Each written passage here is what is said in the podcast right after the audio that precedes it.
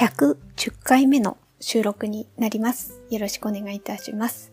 はい。あの、前回の109回目の収録で、YouTube で試行錯誤しているっていう話をしました。まあ、な、うんと、外部マイクを選択し忘れたとか、猫の尻尾がちょっと映り込むハプニングがあったみたいなこととか、なんかそんなことをお話ししました。で、今回も、えー相変わらず YouTube で試行錯誤の、まあ、第、第2弾というか、あの、ちょっとやってて、ここがあれって思ったみたいなことを話そうかなと思っております。で、えっ、と、今回は、その、まあ、YouTube は YouTube ななんですけど、音量調整ですね。音量調整で試行錯誤です。今度は。まあ、次から次へと出てきますね。やっぱりやっていくとなりますと。うん、まあでもそれもなんか何かを、えっ、と、覚えたり、こう、挑戦、挑戦って言ったらちょっと言い過ぎかもしれないけれども、まあ自分の中でこうやってみたいな、みたいなことがね、出てくるっていうのは、それはそれでいいことかなとは思いますので、まあできる範囲で調整していこうかなと思っておりまして、で、えっと、今のところ8回目まで YouTube は動画を投稿していて、最近は声のトーンはちょっと編集はしているんですけれども、音声を入れるようにしています。というのも、これだけポッドキャストで喋っていると、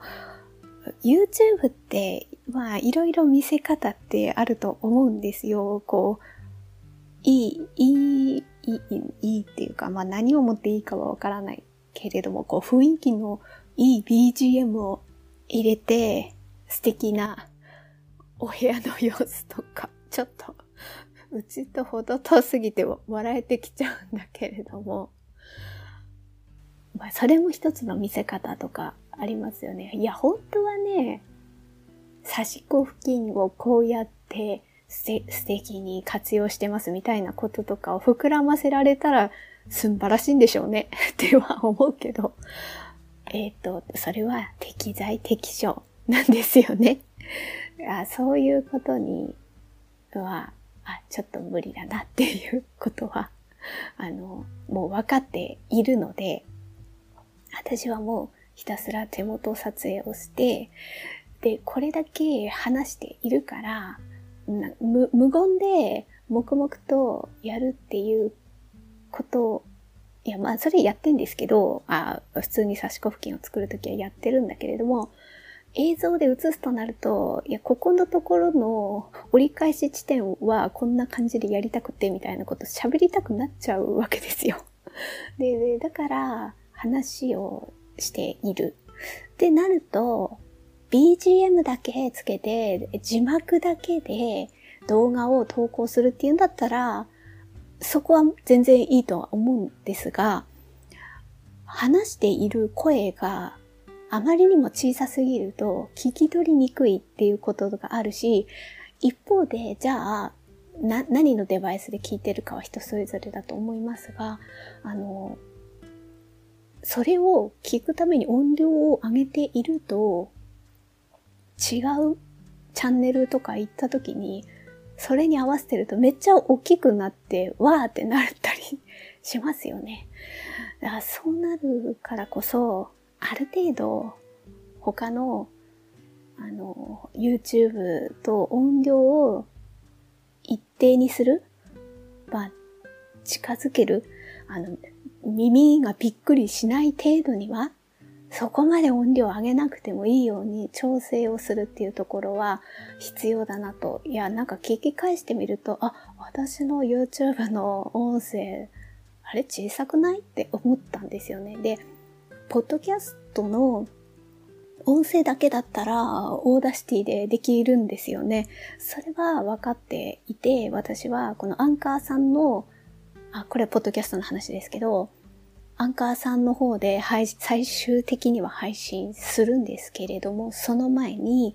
スマホで録音をして、一回パソコンに取り込んでえー、取り込むっていうのは同期するんですよね。私、あの、Google さんの、Google ドライブさんの方の方で同期してパソコンで取り込んで、そこから Audacity のソフト、 Audacity は、あ私 Windows なんで、それで使って、そこで音量調整、ノイズ除去をして、で、そこからパソコン経由で、まあ、パソコンでもアンカーさん開けるので、あの、スマホのアプリだけじゃなくて、パソコンでもそれはできるので、えー、パソ、そのままパソコンの方のアンカーさんの方に取り込んで、あの、タイトルとか、内容とか、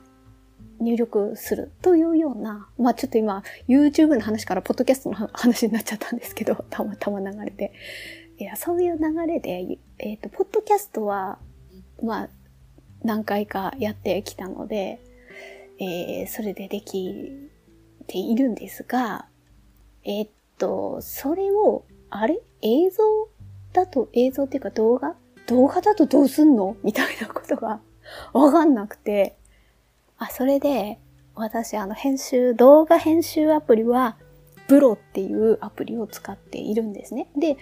字幕を入れたり、なんとなく場のつなぎのところをなんで、なんて言うんですかね。ちょっと専門用語がわかんないんですけど、フェードアウトみたいな感じで、あの、場のつなぎをうまくできるような感じにしたり、えー、っと、あ、まあ文字、字幕にして、まあ字幕っていうか、全部じゃなくて、ちょっとだけ説明文とか入れるときに、文字入力して、そのフォントを変えたり、サイズを変えたり、まあそういうのは全然問題ないんですよ。でも、あとそれで音声抽出して、あの、声のトーンを変え、ちょっと低めにしてるんですよね。設定をしたりとか、それはできるんですよ。でも、ブロでも、あ、ブロ、うん、そうそう、ブロでも、音量を抽出して、音声が、その抽出した時点では100%なんですよ。で、それを200%とか300%とかできるんですよね。でも、やっでも、なんかあんまり大きくなった感じがちょっとわかりにくいのが一点と、あと大きくすればするほど結局ノイズが入るんですよね。で、それは、ちょっと不本意だなって思って、で、私 iPad も持ってるんで、iPad で、例えば動画編集だったら LumaFusion っていうアプリがあるんですけど、なんか、えっ、ー、と、有料アプリなんですよね。で、これ、ま、いずれそれなのかなって思いつつ、でも動画編集をそこまで頑張るかどうかもわからないのに、あの、あ、で、多分、その音声ルマフューチョンを使うプラス、なんか音声に特化したなんか、プラスアルファでなんか買わなきゃいけないかもしれないとか、ちょっとわかんないんですよ。でそこもわかんないままに、突き進むと、あ、ちょっとこれは多分まだ私のこのレベルでそれをやるのはちょっと時期、えー、尚早少々ちょっと単語がわかんない。早いだって思ったから、今できる自分のできる範囲でやるにはどうすんだって思った時に、あ、これは Audacity だな。Audacity はできるから、えー、っと、だから、えー、っと、結論どうやってやったかっていうと、まず、えっ、と、声のトーンまで変える。あと、とにかく全部編集するまでは VLLO でやって、で、音量以外、音量調整以外だったら、まあその時点で YouTube に投稿すれば OK なんですけど、音量だけ上げたい。でもあんまりノイズは大きくしたくないって なったから、全部ブロンで編集まで終わった後に、その動画から、また別のアプリ。これなんて言った？それがね、ベストかわかんないんですけど、ちょっと検索して、動画トゥ音声っていうアプリでちょっとやったんですけど、これがベストかはわかんないです。でも、まあ、できることはできました。それを iPad に入れて、そこから、その動画から音声だけをファイルとして抽出して、で、それを Google ドライブに同期して、パソコンから読み込んで、で、そこからは、ポッドキャストの音声編集と同じです。それを Audacity に取り込んで、みたいな。で、それをやったら、えっ、ー、と、また、今度は逆ですよね。Google ドライブに編集終わったら入れて、で、それを iPad で読み込んで、